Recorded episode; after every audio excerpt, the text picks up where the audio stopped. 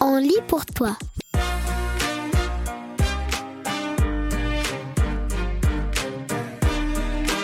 Aujourd'hui, on lit pour toi Les As de l'info.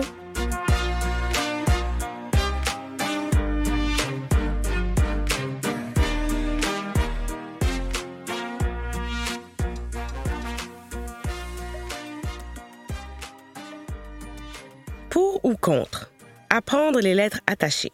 Par Laurent Côté, le 30 octobre 2023 sur le site Les As de l'info. À l'école, on t'a probablement appris à écrire en lettres détachées, puis en lettres attachées. Mais pourquoi les deux? Une technique est-elle plus efficace que l'autre? Débattons-en dans cette nouvelle édition de notre série Pour ou contre. Chicane chez les profs. Depuis quelques années, les enseignants sont de moins en moins d'accord sur la façon d'enseigner l'écriture aux élèves. Certains pensent qu'il devrait être obligatoire d'apprendre les lettres attachées. D'autres croient qu'on devrait carrément éliminer cette pratique. D'autres encore pensent qu'elle devrait devenir facultative, c'est-à-dire que le choix en reviendrait à l'enseignant. Mais pourquoi tant de différences d'opinion? C'est parce que les lettres attachées sont plus compliquées qu'elles ne laissent paraître. Voyons ensemble les différents arguments des professeurs. Le côté pour. Pour commencer, il a été prouvé que les personnes qui utilisent les lettres attachées écrivent généralement plus vite que celles qui utilisent les lettres détachées. C'est notamment parce qu'elles n'ont pas constamment besoin de lever leur crayon et peuvent ainsi enchaîner les lettres plus rapidement. Ce mode d'écriture est aussi plus reposant pour la main et permet d'éviter la fatigue à la langue, ce qui permet d'écrire plus longtemps. Finalement, en apprenant à lire les lettres attachées, on devient capable de décoder une panoplie de mots dans la vie de tous les jours. On peut penser à des logos, des signatures. C'est comme apprendre une nouvelle langue. Le savais-tu? Les premières traces d'écriture cursive en lettres attachées remontent au VIe siècle en Grèce. Tu peux en voir un exemple sur le bout de parchemin daté de l'année 545 ci-dessous. Même s'il ne s'agit pas du même alphabet que le nôtre, on peut voir que certaines lettres sont liées aux autres. Le côté contre. Avec le manque de ressources, les profs sont débordés ces temps-ci. Certains disent même manquer de temps pour couvrir toute la matière obligatoire.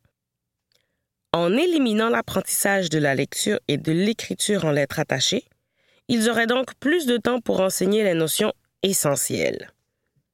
Des spécialistes ont aussi observé qu'il était plus ardu pour les élèves en situation de handicap ou présentant des difficultés d'apprentissage de lire et d'écrire en lettres attachées.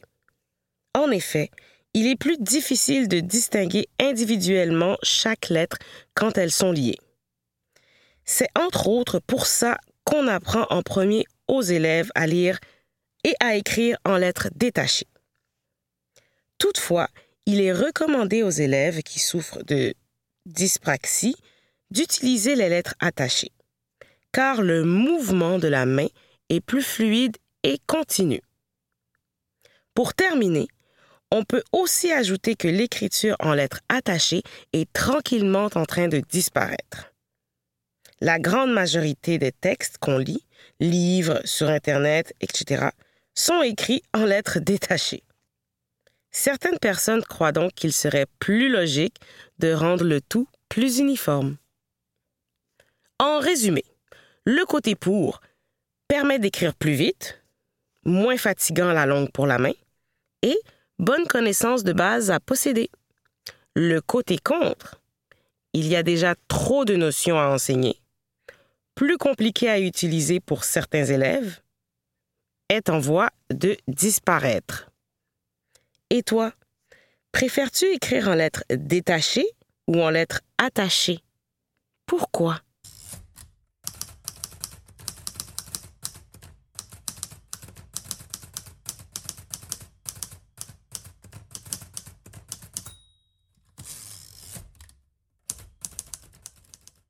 Entrevue.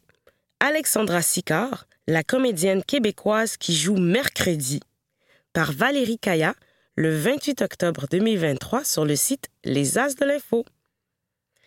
As-tu regardé la série Mercredi sur Netflix? Dans cette série télé, la comédienne américaine Jenna Ortega joue mercredi, une adolescente mystérieuse reconnaissable à ses longues tresses noires.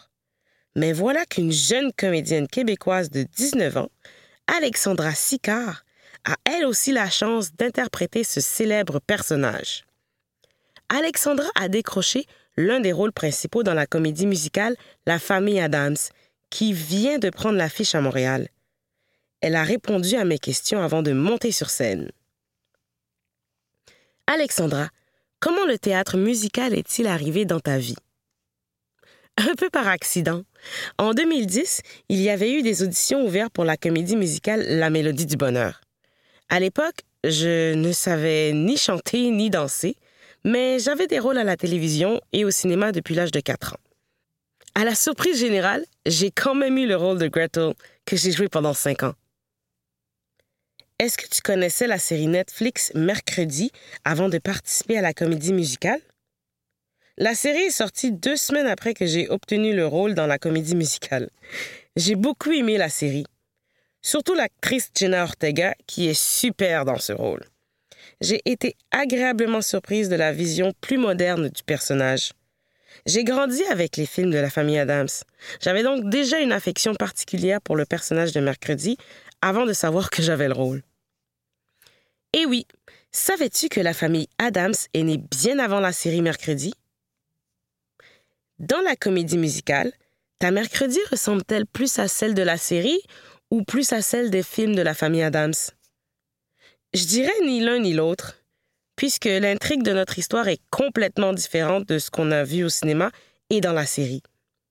Je pense que le public sera agréablement surpris parce que la comédie musicale tourne autour du thème de la famille mais aussi surtout de l'amour.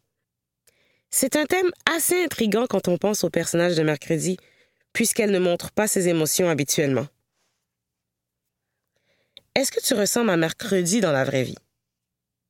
J'aime beaucoup l'humour noir et le sarcasme comme Mercredi, et on a le même côté fonceur. Par contre, comme je suis une artiste, je vis de mes émotions pleinement. Donc là-dessus, on ne se ressemble pas trop. J'espère aussi que je suis plus chaleureuse qu'elle. Entre chanter, danser, jouer, quel est ton plus grand défi? Je dirais que c'est de concilier les trois arts, puis de les mettre ensemble pour faire le spectacle. C'est bien beau de maîtriser un des trois, mais c'est une autre game de tout faire. Est-ce que la comédie musicale La famille Adams fait peur? C'est la famille Adams, alors c'est très macabre mais ce n'est pas effrayant. C'est surtout très drôle et familial comme spectacle. Je le recommande à tout le monde. As-tu un rituel avant de monter sur scène? Je fais des incantations dans ma loge. Mais non, c'est une blague. Avec les autres comédiens, euh, dans les coulisses, on prend un doigt de squelette et on souhaite que tout se passe bien. Pas un vrai doigt, bien sûr, un accessoire en plastique. Pour finir, des questions rafales. Quelle est ta plus grande peur? J'ai peur du noir. J'ai dormi la lumière ouverte jusqu'à l'âge de 13 ans. Aimes-tu l'Halloween? J'aime beaucoup l'Halloween. Ma fête est deux jours avant en plus. Je vais jouer dans la famille Adams le jour de ma fête. Vous me souhaiterez un joyeux anniversaire. Que penses-tu de passer l'Halloween après l'âge de 12 ans?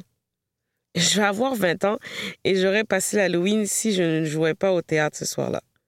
Moi, je trouve qu'on a le droit à n'importe quel âge. Quel bonbon d'Halloween aimes-tu le plus? Les Smarties.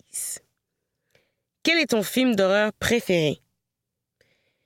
J'ai une peur bleue des films d'horreur, alors je dirais le film d'animation Coraline. La comédie musicale La famille Adams est présentée à l'Espace Saint-Denis à Montréal jusqu'en janvier 2024. Elle prendra l'affiche à la salle Albert Rousseau de Québec en décembre 2024.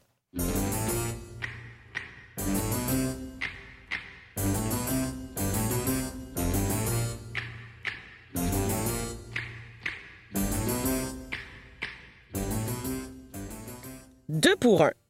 William et Léopold se partagent le rôle de Pugsley. Par Valérie Kaya le 28 octobre 2023 sur le site Les As de l'Info. Deux comédiens pour le même rôle. Comment ça fonctionne? J'ai eu la chance de rencontrer William Bernier et Léopold Lafontaine qui ont tous les deux 12 ans et qui se partagent le rôle de Pugsley dans la comédie musicale La Famille Adams. Pugsley, c'est les petits frères de mercredi qui aiment se faire torturer. William et Léopold, est-ce que La Famille Adams est votre première comédie musicale? William, on a fait la mélodie du bonheur ensemble l'an dernier. Les deux, on avait le rôle de Kurt Von Trapp. C'est très drôle parce que c'est la deuxième fois qu'on partage un rôle dans un spectacle. Est-ce que vous connaissiez la série Netflix Mercredi avant de participer à la comédie musicale? William. La famille Adams, c'est mon film préféré depuis que je suis tout petit. Puis, quand la série Mercredi est sortie, je l'ai écouté au moins neuf fois. Avoir le rôle de Pugsley dans un univers que j'adore, c'est incroyable. Léopold. J'adore le réalisateur de Mercredi, Tim Burton. J'ai écouté la série dès sa sortie. J'ai adoré ça. C'était super bon. Je ne l'ai pas réécouté autant de fois que William, mais au moins trois. Pourquoi partagez-vous le rôle de Pugsley? Est-ce que vous alternez en plein milieu de la pièce? William. Il y a une règle au Québec qui dit que quand il y a un grand rôle qui contient beaucoup de répliques et de chansons qui est tenu par un enfant, il faut être deux pour alterner certains soirs. Par exemple, ce soir, c'est moi qui joue Pugsley, mais demain, ce sera Léopold. Les représentations sont divisées de façon équitable. Continuez-vous d'aller à l'école? William? Les dernières répétitions se déroulaient pendant les heures de cours, donc euh, je n'ai pas mis mes pieds à l'école pendant deux semaines. J'aurais beaucoup de rattrapage à faire, c'est sûr, mais c'est pour une bonne cause. Léopold. Mon école m'encourage beaucoup dans ce que je fais, donc tout va bien.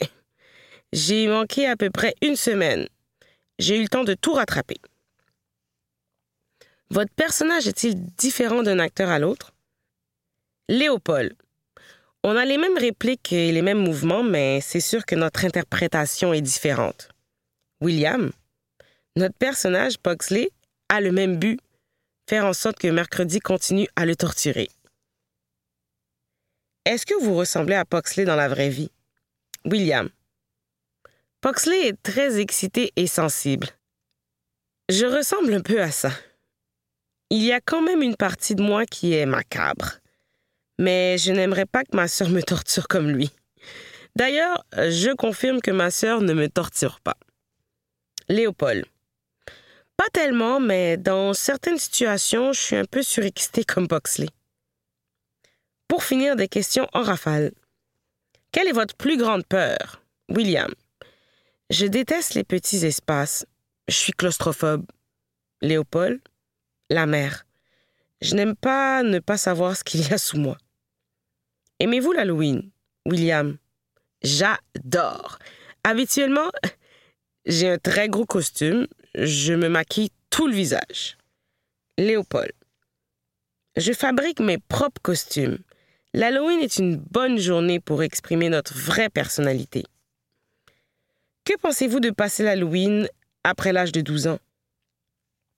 William. J'adore donner des bonbons et me déguiser pour faire peur aux enfants.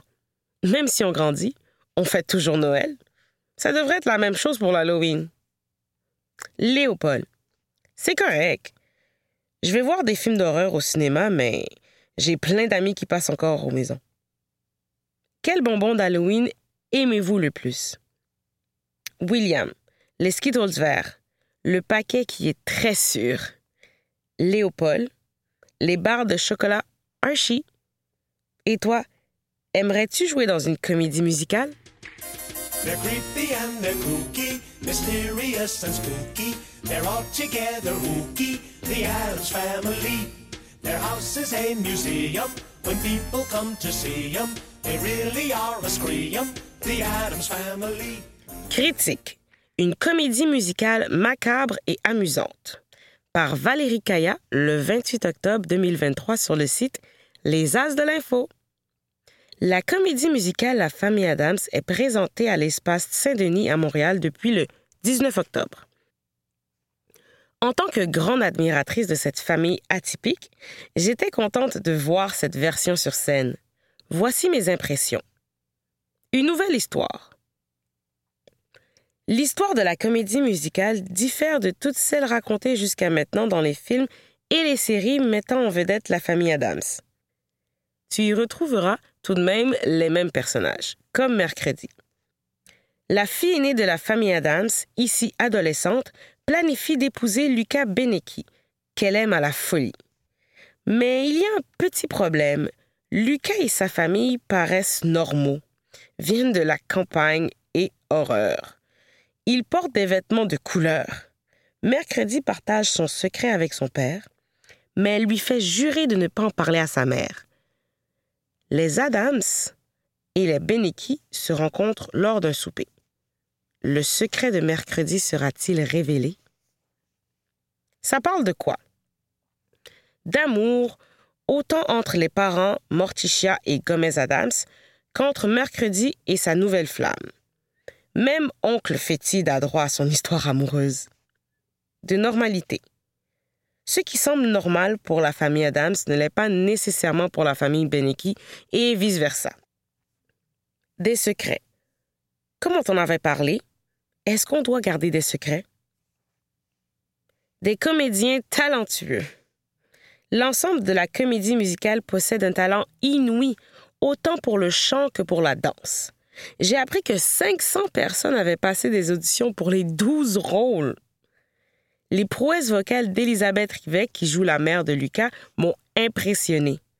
Ces chansons comportent beaucoup de notes longues et aiguës.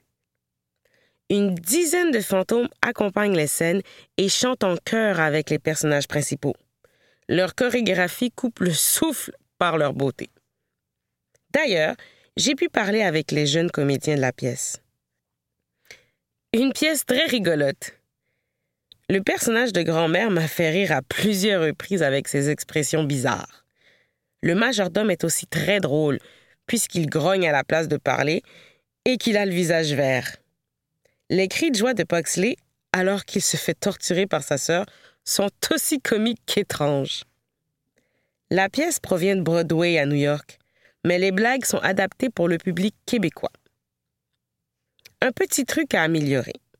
Parfois, la musique est si forte qu'elle enterre les paroles des chansons. J'ai eu de la difficulté à toutes les comprendre. Sinon, j'ai adoré les mélodies jouées par euh, des musiciens dissimulés sur scène dans les tours du manoir des Adams. Habituellement, à la fin des critiques de spectacle, le journaliste indique son appréciation avec des étoiles. Quand il donne 5 étoiles, ça veut dire qu'il s'agit d'un chef-d'œuvre. Dans le cas de la famille Adams, ce ne sera pas des étoiles, mais des toiles d'araignée. Ce spectacle mérite donc quatre étoiles d'araignée. Et toi, aimerais-tu aller voir cette comédie musicale? So get a witch's shawl on, a broomstick you can crawl on. We're gonna pay a call on the Adams family.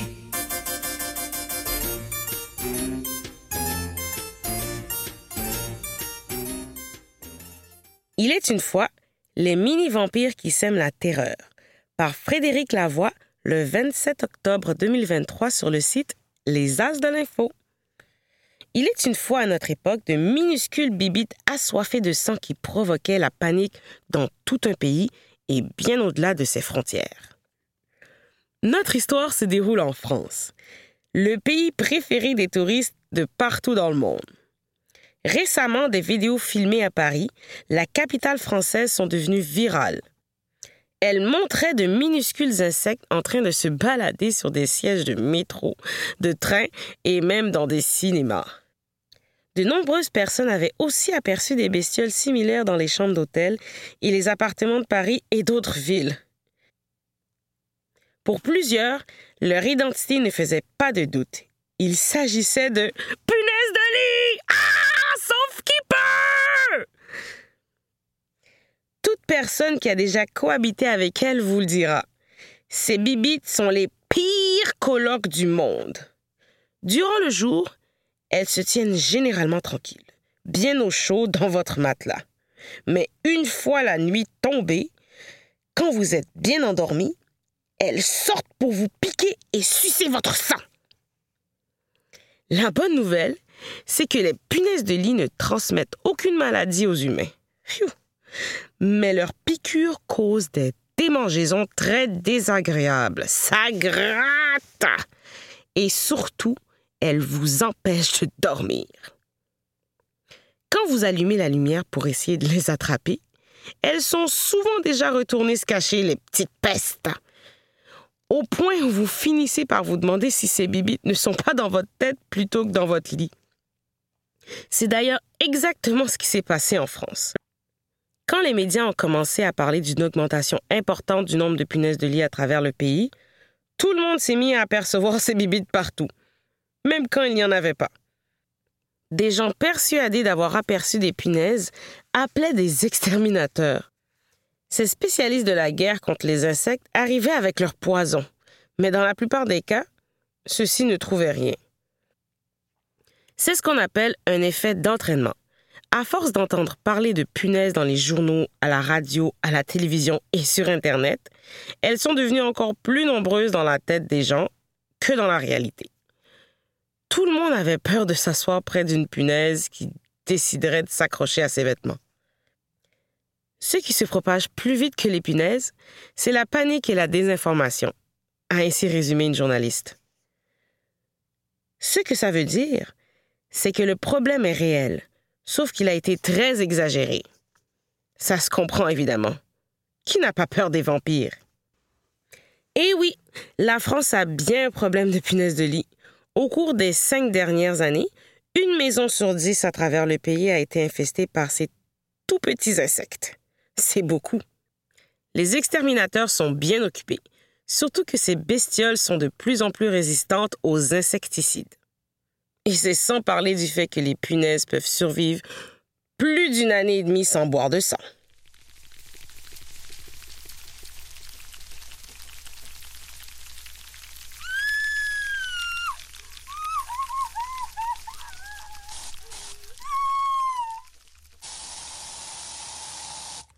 Il est une fois la famille qui voulait un chez-soi par Frédéric Lavoie le 29 septembre 2023 sur le site Les As de l'Info. Frédéric Lavoie, journaliste et auteur, aime fusionner journalisme et littérature. Laisse-le te raconter un véritable récit à la manière d'un conte. Parfois, la réalité surpasse l'imaginaire. Il est une fois à notre époque, une famille peu commune qui cherchait un endroit sur Terre où elle pourrait en fait être unie et en sécurité. Tout commence il y a une quinzaine d'années sur Internet. Arline et David se rencontrent en ligne et tombent follement amoureux. Il y a toutefois un petit problème. Arline habite aux Philippines, un pays d'Asie du Sud-Est, et David au Nigeria, en Afrique de l'Ouest. Plus de 12 000 kilomètres les séparent. C'est la même distance qu'entre le Québec et la Chine. Mais leur amour est très fort malgré la distance. Parfois, David se rend aux Philippines pour voir son amoureuse. D'autres fois, c'est Arline qui vient le visiter au Nigeria. Jusqu'au jour où Arline donne naissance à une petite fille appelée Kayla. Les nouveaux parents décident alors de s'installer aux Philippines. Mais pas pour très longtemps car David et la petite Kayla y sont victimes de racisme en raison de leur peau noire. La famille déménage donc au pays du papa, le Nigeria, où naît un petit garçon prénommé Bradley. Malheureusement, ce pays n'est pas non plus très accueillant pour les familles multiethniques comme la leur. Puisque la maman est étrangère, plusieurs pensent que le couple doit être très très riche. La famille commence alors à être harcelée pour de l'argent. Un jour, des criminels tentent même de kidnapper Kayla et Bradley à leur sortie de l'école. Heureusement, ils échouent. Pour échapper à ces menaces, Arlene et David décident de traverser un autre océan avec leur enfant. Cette fois, la famille se retrouve aux États-Unis. C'est là que naît le petit dernier, un petit garçon appelé Carlson. Mais après quelques mois dans ce pays, le papa et la maman réalisent qu'ils ont commis une erreur. Pour avoir le droit d'habiter là, ils auraient dû demander la permission il y a bien longtemps. Tout le monde doit alors de nouveau faire sa valise. Cette fois, ils aboutissent au Canada. Les parents demandent le statut de réfugié et la famille s'installe dans une petite ville du nom de Trois-Rivières. Rapidement, le papa et la maman trouvent du travail. Les enfants, eux, vont à l'école, comme tous les enfants. Et en un rien de temps, Kayla, Bradley et Carlson apprennent la langue de leur nouveau pays, le français. Enfin, un endroit sur Terre où l'on peut vivre en paix, se disent les membres de la famille. Mais quelques mois plus tard, une mauvaise nouvelle survient. Leur demande de refuge est refusée. Selon les autorités, la sécurité de la famille n'est pas assez menacée pour qu'elles obtiennent l'asile au Canada. On exige que la famille quitte le territoire canadien. Mais pour aller où? C'est bien ça le problème. Car la maman et les deux premiers enfants possèdent un passeport des Philippines, alors que Carlson et le papa ont celui du Nigeria. Les membres de la famille risquent donc d'être expulsés vers deux pays différents, vers deux continents différents même. À la dernière minute, un juge décide que Carlson pourra rester avec sa maman, son frère et sa sœur. Mais le papa, lui, doit retourner seul au Nigeria. Des mois plus tard, la famille reçoit enfin une bonne nouvelle. La mère et les trois enfants n'auront pas à repartir vers les Philippines. Ils pourront rester au Québec. Jusqu'à ce jour, la maman et les trois enfants attendent toujours le retour du papa encore coincé au Nigeria. Ce sera sûrement la fête à Trois-Rivières lorsque David pourra enfin revenir au Canada. Cette histoire vraie est celle de la famille Ajibade Willard. Elle était réellement menacée d'expulsion dans deux pays différents. Or, en juillet dernier, le gouvernement canadien est revenu sur sa décision pour des raisons humanitaires. La famille espère bientôt le retour de David afin de poursuivre sa vie à Trois-Rivières sans plus jamais risquer d'être séparés.